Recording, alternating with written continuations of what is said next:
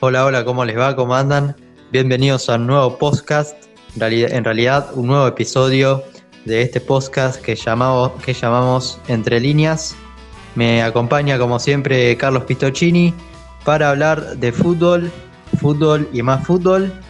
Y bueno, eh, tuvimos el sorteo de las competiciones internacionales, de la Copa Libertadores y de la Copa Sudamericana.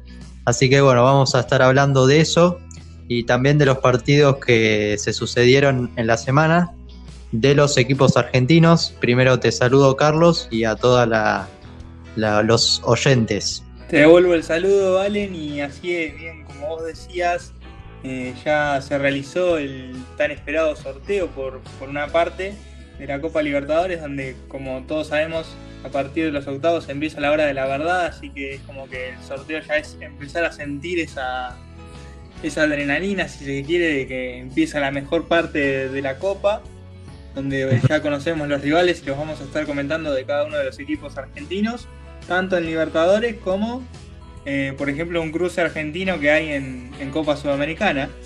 Y bueno, a esto agregado el repaso de lo que fueron los, cierres de cada uno de los grupos por parte de cada uno de los equipos argentinos.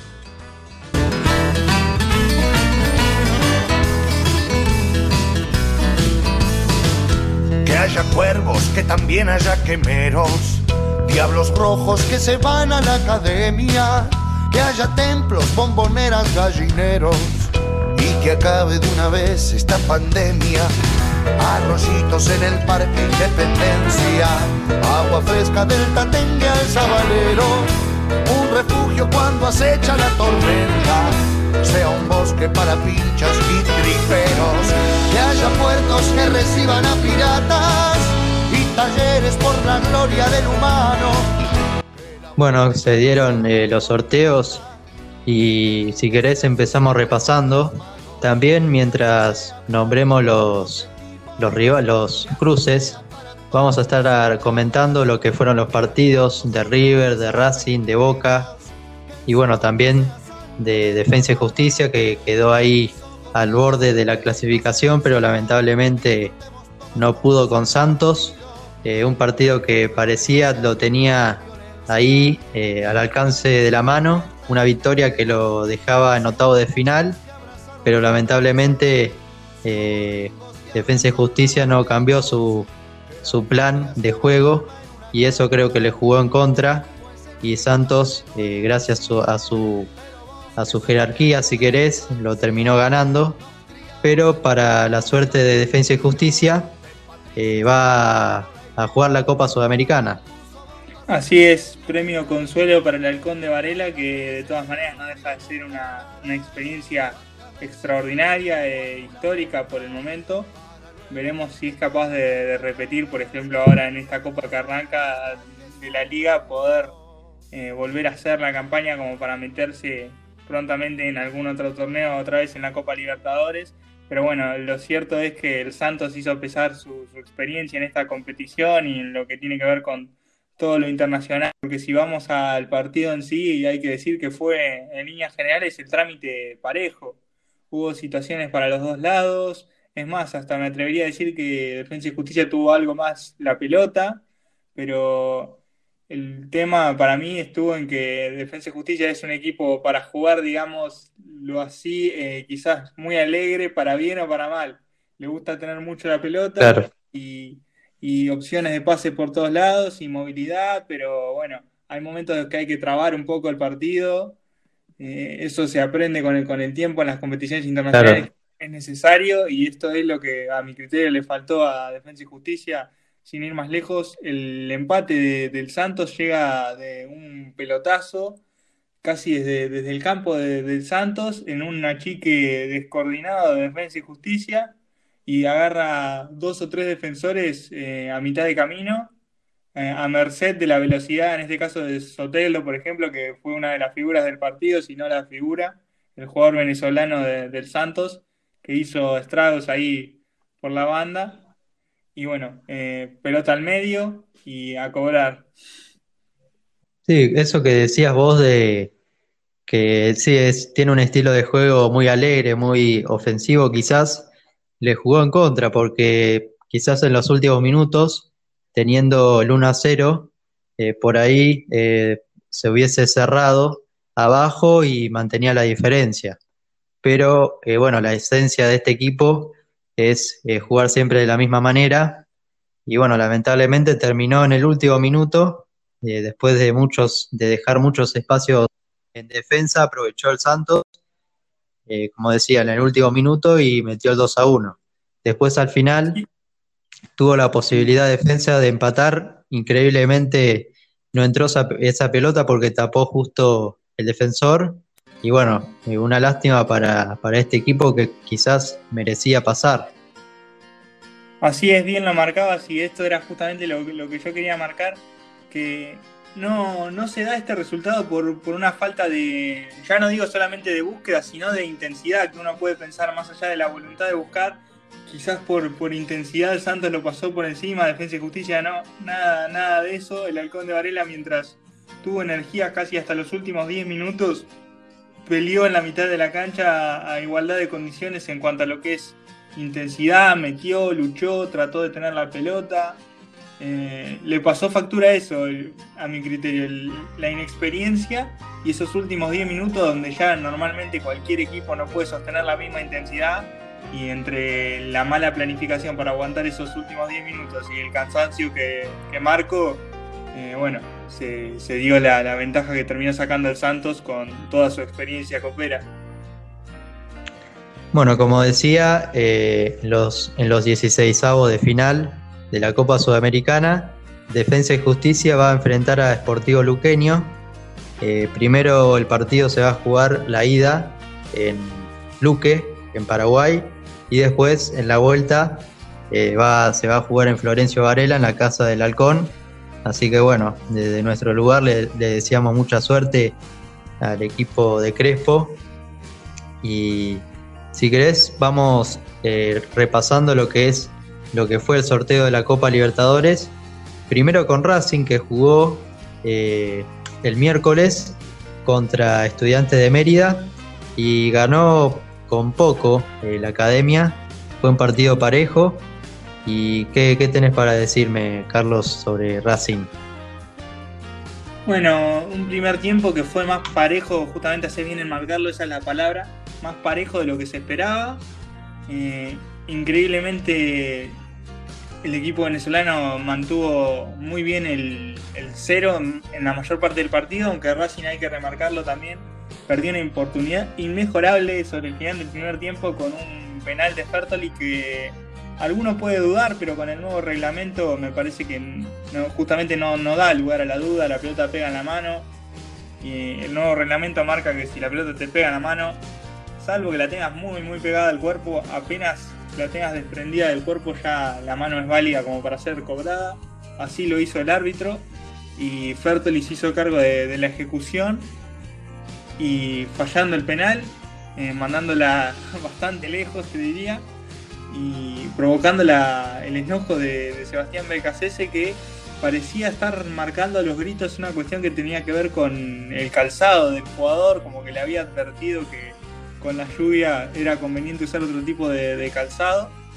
Pero bueno, este tipo de actitudes que de todas maneras no, se ven muy bien desde la televisión, ver ese tipo de reacciones tan, ¿cómo decirlo?, efusivas en un momento donde el jugador quizás necesita apoyo. Y se notó como el reproche ahí enfrente de todos de BKC para con el jugador. Son este tipo de cuestiones que a criterio de uno el, el técnico de Racing tiene, tiene por corregir, más allá de que se le notan las condiciones tácticas, técnicas para ser entrenador. Claro, y encima que bueno, Sebastián Becasese eh, es un entrenador que el periodismo por ahí le pega bastante, ¿no? Y estas actitudes por ahí le juegan en contra en su, en su imagen. Y bueno, es algo que debería corregir. Y también debería corregir el juego del equipo, ¿no? Porque se vio un, Racing, eh, digamos, falto de, no sé si, de ideas, pero sí de, orden, quizás un poco más de, no sé, de, estructura. ¿Vos qué decís? De orden y de, profundidad, diría yo. Es como que Racing tuvo mucho la pelota, o al menos eso intentó, y creo que por un momento lo logró, pero Estudiantes de Mérida con, con poco, con simple buena ubicación, no pasó sobresaltos hasta el momento en el que ingresó Lisandro López, también Matías Rojas, y ahí pudo haber un circuito de, juego entre los dos antes mencionados que intentaban algo distinto desde sus pies, con pases, sin ir más lejos. El empate llega, el empate, el, gol de Racing llega por una pelota muy bien puesta de, Lisandro López para, para Melgarejo, que termina definiendo muy bien desde adentro del área. Pero bueno, justamente tuvo que ingresar Lisandro López para darle esa claridad que a Racing le, venía faltando. Claro, sí, eso te iba a marcar, que el ingreso de Lisandro López eh, aclaró un poco el panorama. De hecho, metió, como decías, la, asistencia a Melgarejo para hacer el primer gol. Y la academia, o sea, ganó el partido con jugadas individuales. Ya te digo, el pase filtrado de Lisandro López para Melgarejo y el tiro libre de Rojas, que metió un, tiro libre hermoso. Sí, la verdad que el tiro libre del paraguayo es para ponerle en un cuadrito. Más al ángulo no podía ir esa pelota. Fue un tiro libre a distancia, aparte, no, no, no, es un tiro libre que se pueda decir un tiro libre ideal para, para buscar el gol de 25 metros. Ponerle fue un poco más lejos, inclusive. Y el paraguayo le metió toda la rosca, toda la potencia y la clavó en el ángulo donde ni, dos arqueros pueden llegar. Impresionante lo del paraguayo para salvar, entre comillas, a Racing, porque más allá de la victoria, la academia no, llegó a, pelear por el primer lugar por la diferencia de gol, pero, pero un gol, un lindo gol para, el espectador que estaba viendo el partido, para aplaudir. Y aparte, le pegó de zurda cuando en ese lugar de la cancha uno eh, le sería más cómodo de, más cómodo de derecha, ¿no? Pegarle, y sin embargo le pegó de zurda y la, puso ahí, ¿no? Pegó en el travesaño y entró, ahí justita para que no llegue el arquero. Así que bueno, una victoria de Racing que no, quizá no convenció y que encima lo dejó en segundo lugar y, y ahora tiene que enfrentar a Flamengo, nada más ni nada menos.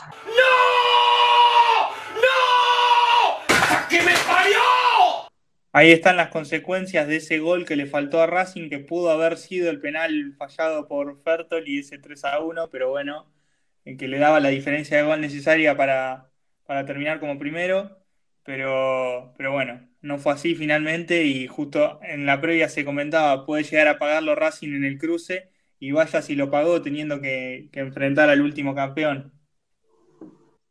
Y haciendo quizás un pronóstico de este partido, eh, yo la verdad que no vi mucho a Flamengo en esta Copa Libertadores, en la fase de grupos. Eh, bueno, salió primero, eh, eso sí. Y yo la verdad no le tengo confianza a este Racing para enfrentar al equipo brasileño. ¿Vos? yo creo que puede ser un partido más parejo de lo que de lo que se espera, pero bueno, claramente que Flamengo es el campeón, ya tiene una base armada que pese a haber cambiado de entrenador, no da la sensación por los nombres que continúan en el equipo que haya cambiado su fisonomía demasiado. Eh, habrá que ver, en su momento Flamengo tuvo un, brote que tuvo que ver con, el COVID, hay que ver cómo, cómo reacciona eh, con esta cuestión, más allá de que obviamente igualmente terminó primero, ¿no? Pero tuvo complicaciones en alguna parte de la fase de grupos con ese tema, hay que ver cómo continúa esa evolución y qué nivel es capaz de mostrar el Flamengo. Está claro que si es el nivel que mostró la Copa Libertadores pasada, la verdad que la academia la va a tener muy complicada, pero da la sensación de ser otra clase de equipo después de, la salida de, Jesús, el entrenador que, supo tener durante la temporada pasada. Y no es el mismo Cuco, aunque sí tiene el mismo material prácticamente. Y es un equipo poderoso, ¿no? tiene jugadores que han jugado en Europa, siguen por ejemplo, Felipe Luis, eh, bueno, Gabriel Barbosa, o sea, tiene Bruno Enrique, tiene la mayoría de los jugadores que disputaron la Copa Libertadores anterior, eh, los tiene ahora en, el equipo titular, así que eh, por, ahí vemos un Flamengo muy similar al que vimos, por ejemplo, en la final contra River o en los partidos anteriores. Así que acá, acá claramente el favorito Flamengo. Y bueno, Racing tendrá que no solo tener una algo extra para ganarle a este equipo, sino también eh, mejorar en el juego, porque así como está jugando, eh, vos imaginate que le costó ganarle a Estudiante de Mérida, que con todo el respeto es un rival menor. Eh, imagínate con, con equipos de este nivel. No, si la estrategia de Racing va a ser tener la pelota contra el Flamengo, o la va a tener que tener muy bien, o se va a tener que preparar para la cobertura de espacios muy efectiva una vez que pierda la pelota, porque el Flamengo una vez que toma control de la pelota se vio en la, Copa Libertadores pasada que hasta le, le, quitó la posesión, por ejemplo, a River del balón. Así que nada, va, a tener que hacer Racing una ocupación de los espacios muy buena para, para evitar toda la, explosión ofensiva del Flamengo. Cerrando Racing, eh, River, que salió primero, le ganó a Liga de Quito 3 a 0 en el Estadio Libertadores de América. Va a enfrentar a Atlético eh, Paranaense, el equipo brasileño que perdió contra justamente el equipo millonario en la Recopa Sudamericana pasada y a priori parece un rival, no sé si accesible, ¿no? Pero no es de los más poderosos. Eh, ¿No? Claro, de, de los brasileños da la sensación de ser el más accesible, no solamente por el nombre propio eh, paranaense y el antecedente cercano que hay, por ejemplo, con el propio Boca durante la edición anterior, eh, que a Boca da la sensación de que no le costó demasiado enfrentar a Paranaense en aquella oportunidad, y teniendo en cuenta que River hoy futbolísticamente incluso está un par de escalones por encima de Boca, y esto sumado a que Paranaense con respecto a aquel eh, se vio debilitado porque no tiene jugadores como Renan Lodi, por ejemplo, que hoy está en el Atlético Madrid, o Ronnie, que era el otro de los jugadores destacados que, si no me equivoco, hoy está en el Palmeiras. Eh, bueno. Y Marco Rubén. Y Marco Rubén, que tampoco está. Eh, bueno, da la sensación de que. Y con un jugador como Lucho González como su máximo referente, que en nuestro fútbol, bueno, se tuvo que ir a manos del implacable Gallardo en lo que tiene que ver con, la limpieza de jugadores en su momento de, River, porque considero que, ya no le daba el nivel para jugar justamente en el Millonario. Y hoy es el referente máximo de, Paranaense. Ahí tenés un poco el parámetro de lo que es el equipo brasileño. Pero bueno, no deja de, ser un rival de respeto, ¿no? Tiene sus antecedentes. Sí, por eso. Y hablando del partido contra Liga de Quito, qué bien jugó River, ¿no? Otra vez eh, demostrando una gran performance. Sí, el equipo de Marcelo Gallardo ya en, muchas cuestiones que a lo largo del tiempo ya las tiene aceitadas. Eh, ya la verdad que no, no sorprende ver este tipo de rendimientos regulares en, en River. Eh, bueno, por eso es quizás el, gran candidato, como lo hemos dicho ya más de una vez. Obviamente que teniendo en cuenta los antecedentes, eh, equipos como Flamengo que hablábamos, por el poderío que tienen, se van a entrometer en el camino seguramente, pero River no cabe duda que es uno de los grandes candidatos. Claramente, que ganó como decía, 3 a 0 a Liga de Quito, que mostró cosas interesantes. El equipo ecuatoriano eh, parecía que iba a mostrar eh, un nivel más, más flojo, pero sorprendió. Eh, tiene jugadores bastante rápidos por las bandas. En su momento lo complicó en determinados periodos del partido. le manejó la pelota a River, tuvo juego asociativo y pero bueno, River eh, sacó chapa de, lo que es, ¿no? Un equipo ganador, eh, que de la mano de Carrascal, que entró en el segundo tiempo, también eh, de Julián Álvarez, que metió un golazo, porque Santo Borré le filtró la pelota y definió picándola al primer palo. Y, y la verdad que el equipo millonario mostró una actuación muy sólida nuevamente y un primer gol, un primer gol, perdón, que fue polémico, ¿no? Porque no se cobró una posición adelantada. Eh, así es, posición adelantada hay que decirlo, es una posición adelantada de VAR, pero bueno, sobre todo por la situación, ¿no? Que viene, creo que de un córner, si no me equivoco, de la salida de uno. Hay varios jugadores tapando eh, y quizás a línea se le, se le complica ahí, pero la verdad es que igualmente estaba un poco en línea, así que por eso digo que quizás un poco polémico, porque más allá de lo fino, el, árbitro daba la sensación de estar en línea con la jugada, pero bueno, eh, fue imperceptible para, el juez. Eh, Santos Borré la, la mandó a guardar y y al no haber VAR en esta instancia, otra cuestión, eso es lo que me parece más polémico todavía, la verdad. Eh, VAR, en una instancia sí y en otra no, la verdad que otro de los papelones de la Confederación Sudamericana, pero bueno. Sí. sí, la verdad que sí. Porque da más, más lugar a la sospecha, a la suspicacia. ¿Por qué VAR en una instancia sí y en otra no? Es eh, prestar a la confusión eh, en vano, ¿no? Pero bueno. Así son las reglas. Como si fuese, como si fuese una fase más importante que la otra, cuando vos para llegar a los octavos de final, a los cuartos de final, eh, irremediablemente tenés que pasar por la fase de grupos. O sea, por eso no se entiende tampoco. No, y de hecho es como una indirecta, perdón por lo que voy a decir, que quizá suena feo, pero da la sensación de que, bueno, en la fase de grupo acomodamos al que queremos y después hacemos las cosas bien. No, no puede decir eso. Nos conocemos bien. Usted tiene que arrepentirse de lo que dijo. No, no me voy a arrepentir. Usted se tiene que arrepentir porque yo no hice nada de eso. Usted no puede decir. No, no puede decir eso. ¿Cómo vas a decir eso? Se puede interpretar, interpretar de esa manera porque eh, por ahí es mal pensado, pero viniendo de la Conmebol, nada me puede extrañar o nada nos puede extrañar, ¿no? Porque la realidad es que ha hecho unos tejemanejes eh, raros siempre la Confederación Sudamericana. Y esto por ahí de, bueno, en la fase de grupos eh, vamos acomodando, eh, dependiendo de los equipos más importantes, con más nombre y menos nombre. Y después ya en las instancias decisivas, ahí sí, poner justicia.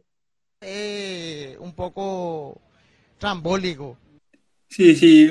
Eh, nada, quería marcar esto no solamente por el antecedente de, River, sino, bueno, además en el caso de River, además del offside, no sé si coincidís, pero se da una jugada, por ejemplo, con, Montiel, que estaba amonestado y pega una patada que a mi criterio es de segunda amarilla y se la dejan pasar.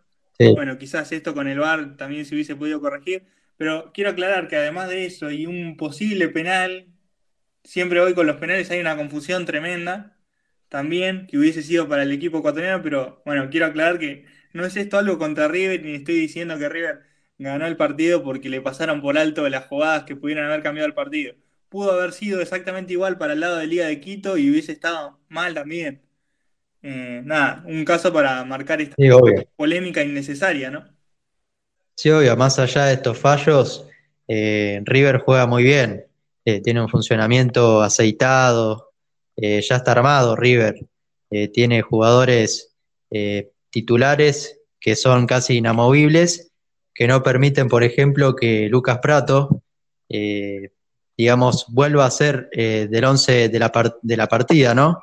Teniendo en cuenta lo que logró el Oso con, la, con el gol que hizo en Madrid y las, las actuaciones que tuvo los últimos años, y sin embargo lo puso, eh, Marcelo Gallardo lo puso en los últimos dos minutos del partido. Bueno, eso es otra cosa que habla de, la personalidad del técnico de River, ¿no? No le importa si el jugador que sentó en el banco tiene una trayectoria como la de Lucas Prato, mucho menos si costó 14 millones de dólares. Eh, no le importa nada al técnico millonario a la hora de, armar el equipo, solamente justamente que sea lo mejor para, para el colectivo. Por eso en algún momento antes de que el Piti Martínez fuera figura del equipo de River, lo bancó cuánto tiempo para que fuera lo que terminó siendo. Ahora está haciendo exactamente lo mismo, por ejemplo, con Nicolás de la Cruz, con, con Álvarez, con Borré en su momento. Y bueno, y así se fue decantando un poco el once que, que tiene hoy Marcelo Gallardo y sus antecedentes, ¿no? En base a su personalidad para elegir los jugadores.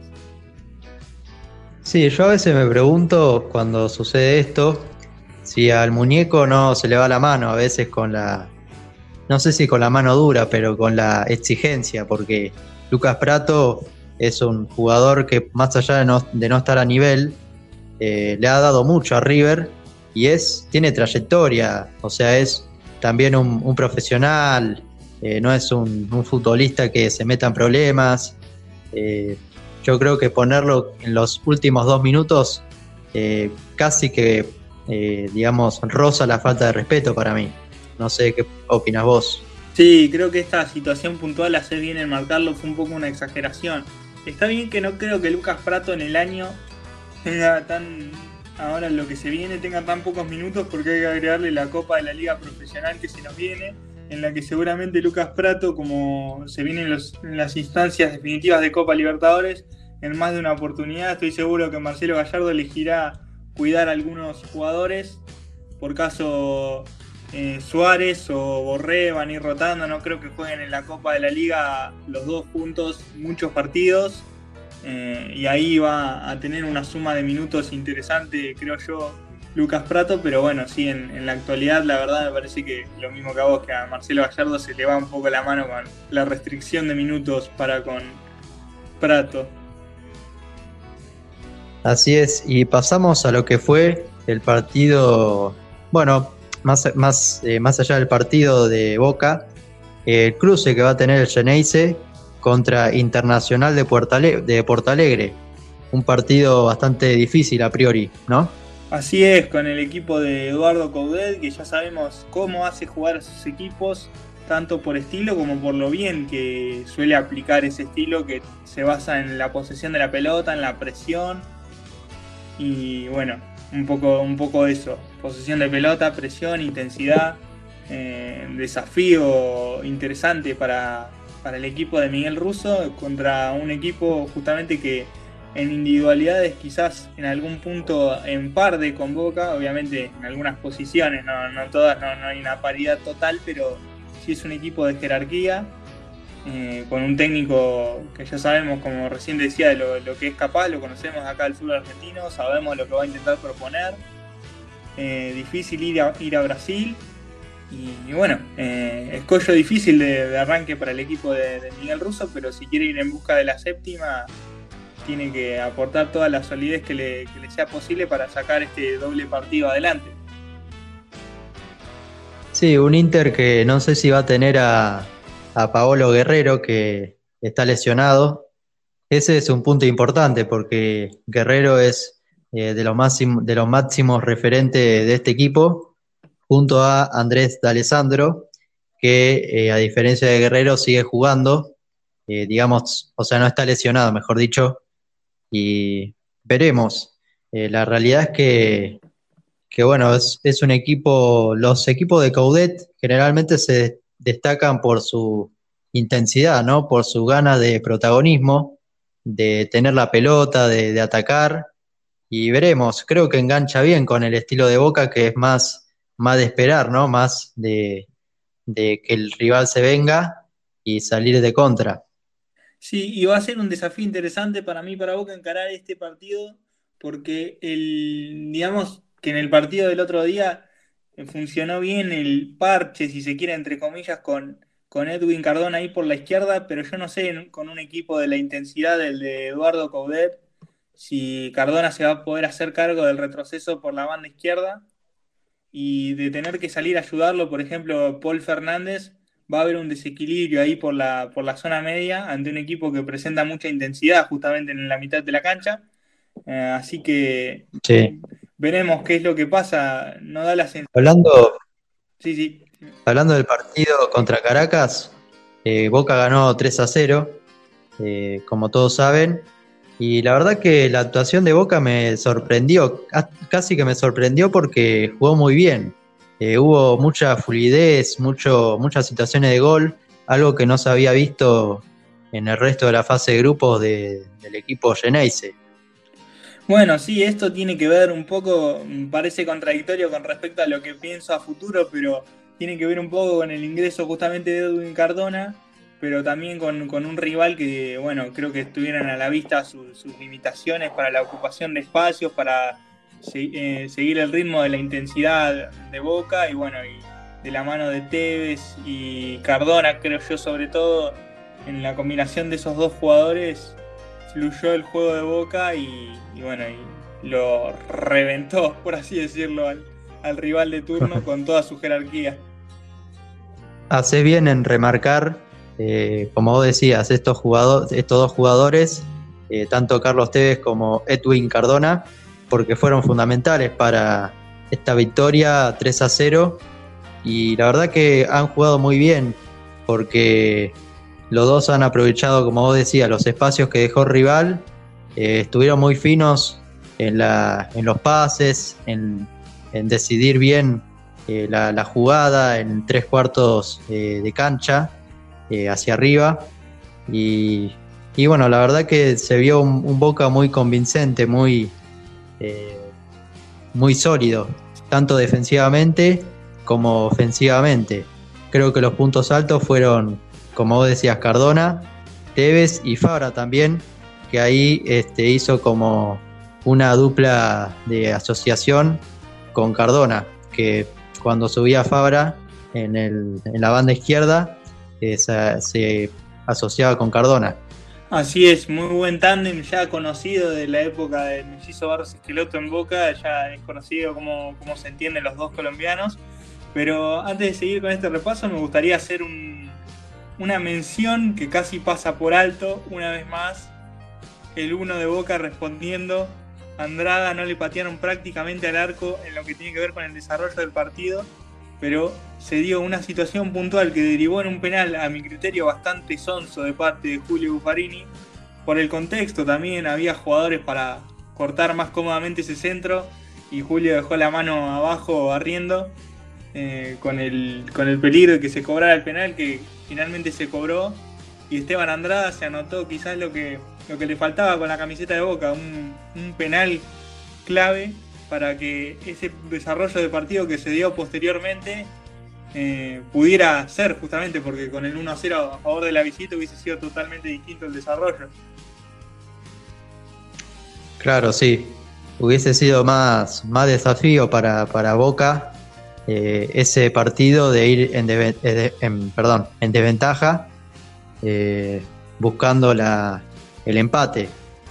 Pero bueno, la verdad que es, yo creo que este equipo, eh, teniendo más allá del nivel del rival, este equipo puede funcionar muy bien eh, en los octavos de final o contra equipos más fuertes, porque eh, si tenés a Cardona, Fabra, Tevez en ese nivel, con, esa, con esa jerarquía y con ese nivel de asociación, junto a Salvio también, que es eh, rapidísimo por la banda derecha y te desborda y, va y, también define.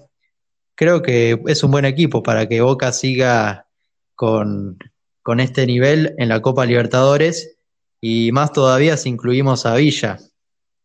Claro, eso es lo que yo te iba a marcar.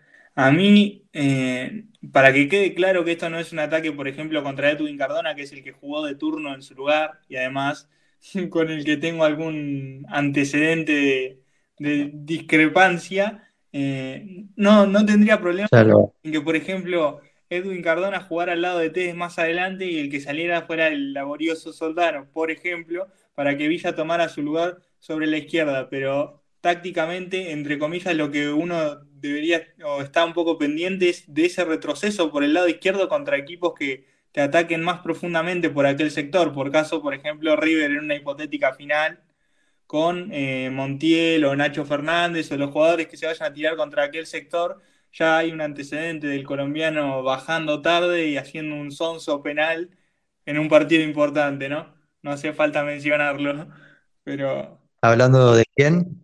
Hablando del retroceso por la banda que pueda llegar a tener Edwin Cardona. No sé si te acordás, creo que fue la final en Mendoza que hizo el penal que corrió claro. el jugador 70 metros y no le hizo la infracción antes.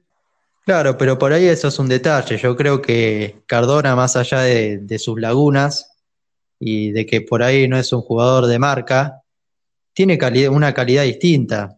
Vos fijate ayer, metió un centro para Lisandro López, que está bien, cabeció solo, pero hay que metérsela en la cabeza al defensor. Y bueno, después todas las pinceladas eh, en el resto del partido, ¿no? Eh, los pases filtrados, eh, la visión de juego, y por ahí, no sé, te mete un tiro libre y te gana el partido. Entonces eso es lo que, lo que pasa con, Cardona, que por ahí no te ayuda en la defensa, y tampoco tiene por qué ayudar porque es, él es atacante. Él tiene que jugar arriba y ya está. Es como, a ver, pedir, pedirle a Cardona que marque o que baje es como, no sé, pedirle a un mono que nade. O sea, no, no, no está para eso. Lo mismo con Fabra. Fabra también es un jugador más de ataque que de defensa, que, lo hace muy bien, porque desborda, sube, eh, tiene habilidad con, los pies. Eh, yo creo que son jugadores que no podés descartar por esos detalles. Bueno, pero. Eh, si por ahí lo marcan, qué sé yo, lo metes a Capaz, lo metes a otro que marque, ya está. justamente ahí es donde yo hago hincapié, que justamente el que no ya deja dudas en la marca es el propio Fabra. Entonces poner a Fabra y a Cardona por la misma banda es como un poco una concesión. Pero bueno, en este, en este partido lo manejó bien Boca. Yo pienso esto de cara a lo que se viene con equipos más eh, pares, ¿no? Pero bueno, veremos cómo termina resolviendo Miguel Russo yo creo que lo mejor para Boca sería que se pudiera resolver como se especula en, el transcurso de, mediados de noviembre, más o menos, la, situación judicial con Sebastián Villa y que el colombiano recupere su posición y ahí sí ver al, Boca que se vio eh, campeón del torneo local, ya con, una base de jugadores que igualmente se conoce y ya se vio su, su funcionamiento, ¿no?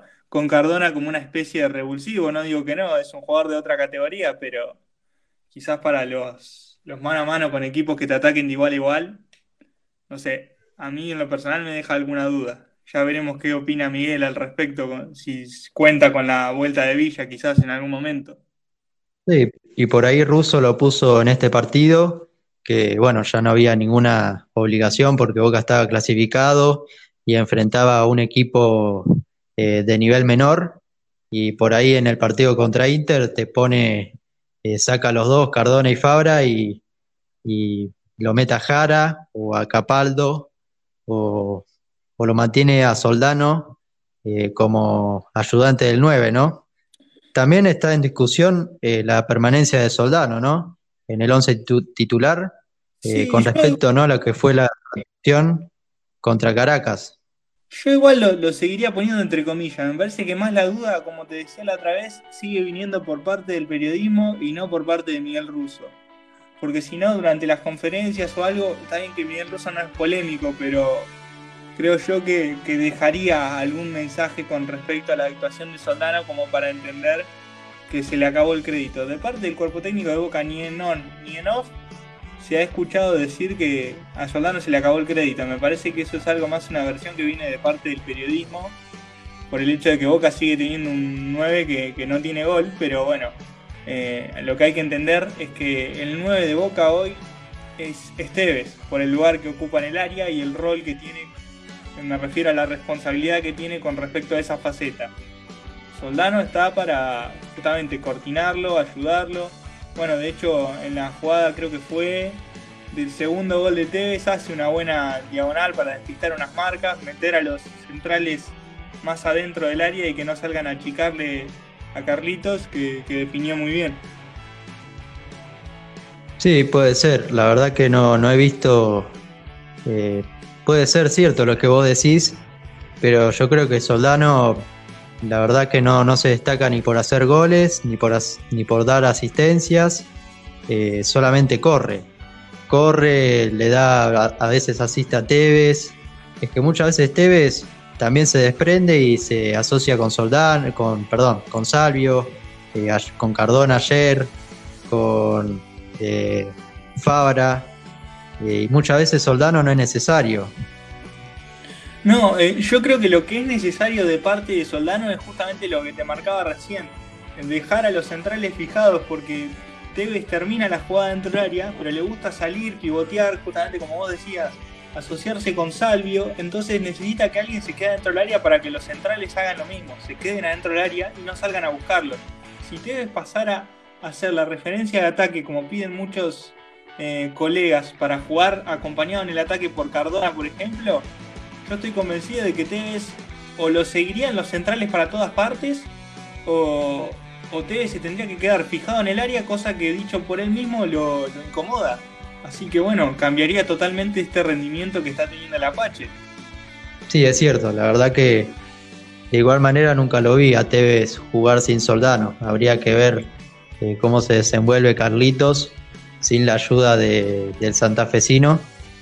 Y yo la verdad que, a ver, teniendo en cuenta cómo se, está desarrollando la situación judicial de Villa, que aparentemente va a volver a jugar en Boca, eh, yo la verdad que lo sacaría a Soldano, lo pondría a Villa y, bueno, dejaría también a, a Cardona, Fabra y Salio por el otro lado con Tevez.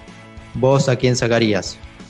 Y bueno, vos, vos ya sabés que eh, Crackdona no es un santo de mi devoción, así que bueno, para los partidos importantes yo lo dejaría para la última media hora, ¿qué crees que te diga? Sobre todo teniendo en cuenta que ese es el lugar donde Villa se convirtió en la figura de Boca.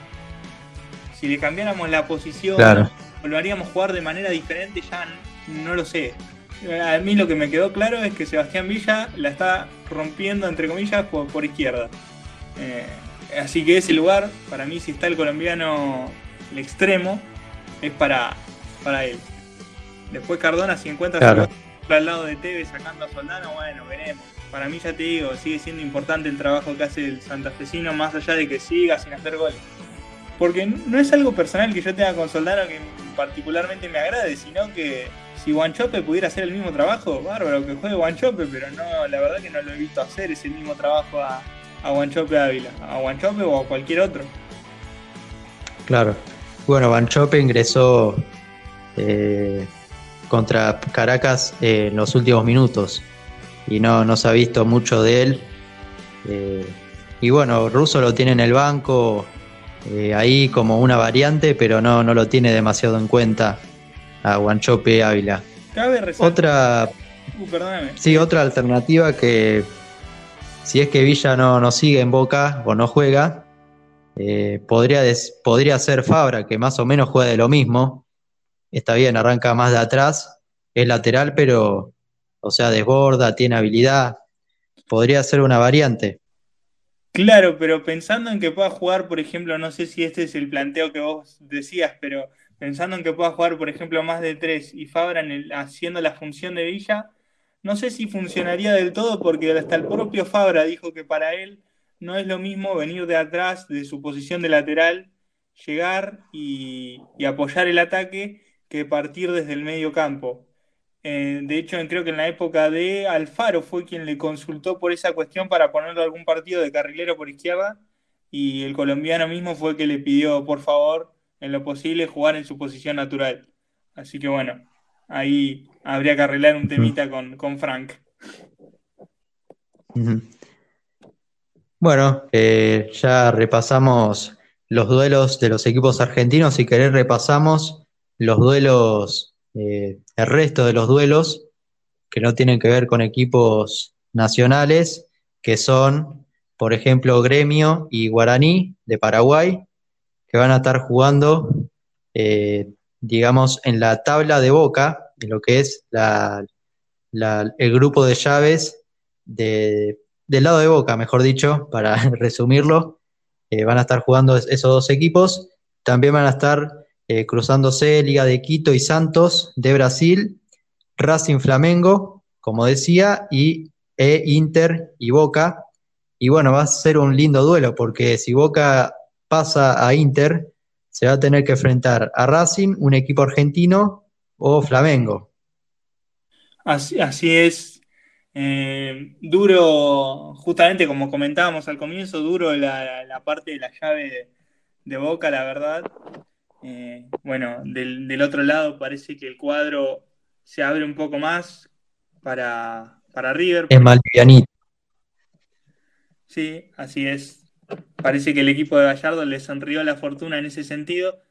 Es más, eh, los colegas estaban diciendo, los que, los que están más temprano, uno está viendo repercusiones de qué le parece a cada equipo su, cuadro. Y en River quedaron muy conformes, mientras que en Boca le tienen mucho respeto al camino que les toca desandar. Así es, y en la otra parte del cuadro está Independiente del Valle, de Ecuador, y Nacional de, Uruguay. Eh, lindo duelo, parejo. Eh, los ecuatorianos juegan bien y Nacional tiene historia y, tiene también jugadores como la Bandina Vergesio, eh, Amaral y demás. Bueno, para Paranaense River, que bueno, van a enfrentarse al ganador de Independiente del Valle y Nacional, si River gana. Y también está Libertad de Paraguay y Jorge Wilstermann. La verdad que me sorprendió la aparición del equipo boliviano en los octavos de final, que va a enfrentarse a uno de los, de los eh, equipos que enfrentó Boca en la fase de grupos, como es Libertad de Paraguay, y quizás el duelo más accesible para Palmeiras, que es Delfín de Ecuador. Así es, así quedó conformado los cruces de, de octavos de final, varios partidos muy parejos y muy interesantes para ver, hasta inclusive, por ejemplo, no sé qué pensás vos, pero quizás un Winsterman Libertad es la llave más eh, menos potente, por pareja. Decirlo, pareja y, y, así todo es un partido muy interesante para ver. Así es. Sí, son de los equipos más eh, de, de, menor nivel, si se quiere, con todo respeto. Y todos, todos estaban cruzando los dedos para que le toque Delfín. Finalmente le tocó a un equipo brasileño, Palmeiras, que es uno de los candidatos a mi gusto de, de esta Copa Libertadores por el lado de, de, este cuadro, ¿no? Sí, para mí Palmeiras es candidatazo a llegar por lo menos a la semi. Después, bueno, veremos, dependerá del rendimiento partido a partido, ¿no? Y ese rival tendrá, ese equipo tendrá que ver River también, eh, bueno, más allá de, los equipos que le toque de turno enfrentar, Palmeiras lo va a tener que mirar de reojo porque es un equipo fuerte. Repasando las, el sorteo de la Copa Sudamericana, que tiene varios equipos argentinos, se van a enfrentar Independiente y Atlético Tucumán, eh, primero en Avellaneda y después en la casa del decano tucumano un partido muy lindo, ¿no? Muy parejo. Partidazo, sí, para ver, la verdad, sentarse a ver dos equipos argentinos, sobre todo creo yo para el neutral, ¿no? Lo, que son hinchas atléticos de Independiente van a sufrir bastante porque siempre es feo, entre comillas, jugar con equipos argentinos porque se conocen de memoria y es eh, sufrir, es duro. sufrir el partido a, a, cada, a cada minuto. También se enfrentarán Fénix de Uruguay y Guachipato, eh, Audax italiano contra Bolívar y Lanús va a estar enfrentando a San Pablo. También al Granate no le, no le, la suerte no le tiró para su lado, ¿no? En este sorteo. No, no, para nada. La verdad que hay que tener mala suerte por el Lanús que le toque con uno de los que viene de la Copa Libertadores y sobre todo uno con, con tanta historia como San Pablo. Así es. El primer, la ida se va a jugar en Lanús y la vuelta en San Pablo, más precisamente en el estadio Morumbí. También van a jugar Atlético Nacional de Colombia y River de Uruguay, Sol de América de Paraguay contra la Universidad Católica de Holland, que se clasificó a la Sudamericana en el último minuto contra Inter de, de Porto Alegre. Y también vamos a tener un encuentro que va a dar que hablar porque se van a enfrentar Vélez y Peñarol. Sí, gran partido. Ese es el otro, creo yo, gran partido que, ofrece esta primera instancia de, Copa Sudamericana. Y queda pendiente el, morbo de la posible, del posible cruce entre Holland e Independiente, ¿no? Claro. Claro, recién queda medio lejano, pero sí, podría darse tranquilamente si llegan a, semifinales ambos equipos. Eh, por el lado de Peñarol y Vélez van a, reeditar lo que fue la, semifinal de la Copa Libertadores 2011, no sé si te acordás, en la que Vélez estuvo ahí de pasar a la final y lamentablemente para el equipo argentino no, no fue así. Claro, tiempos tiempos dulces aquellos para, para el Fortín. Y para Peñarol también, que llegó a la final de esa Libertadores y no, no pudo alzarse con su sexta Libertadores. También van a jugar Millonarios Deportivo Cali duelo colombiano, Melgar Bahía de Brasil, Unión de Santa Fe, otro equipo argentino que se va a enfrentar a Emelec de Ecuador, eh, Unión de Santa Fe que es una incógnita la verdad, eh, es relativamente nuevo en este tipo de competiciones el equipo Tatengue, veremos qué hace con, contra Emelec, se va a jugar el primer partido en Santa Fe y después la vuelta en Guayaquil. Y bueno, como decía, Defensor, Defensa y Justicia se va a enfrentar a Sportivo Luqueño, Vasco da Gama con Caracas, Plaza Colonia de Uruguay contra Junior, Deportes Tolima contra Unión La Calera de Chile, Coquimbo Unido contra Estudiantes de Mérida y Sport Huancayo contra Liverpool de Uruguay. Así que bueno, se a va armando la Copa Sudamericana. Veremos en las próximas fases eh, cómo se desenvuelve esta competición. Sí, lindo, lindo cuadro también de Copa Sudamericana, interesante ambas competiciones internacionales para, para ver en este tiempo. Así es, y llegamos al final de este episodio de este podcast que llamamos Entre Líneas. Eh, bueno, te saludo Carlos, ¿cómo la pasaste? Bárbaro, como siempre, la verdad no, nos podemos quejar, esta vez con, información más interesante como lo es eh, ya los cruces definitivos, que la verdad son las fases que, todo el que mira la Copa Libertadores espera, ¿no? Así que bueno, ya estamos en las puertas, ya estamos saboreando y especulando con los posibles cruces. Y no hay que olvidarse también hablando de cosas interesantes, que a partir de la próxima semana ya nos vamos a ir metiendo también más de lleno en lo que tiene que ver con el regreso de nuestro querido fútbol local.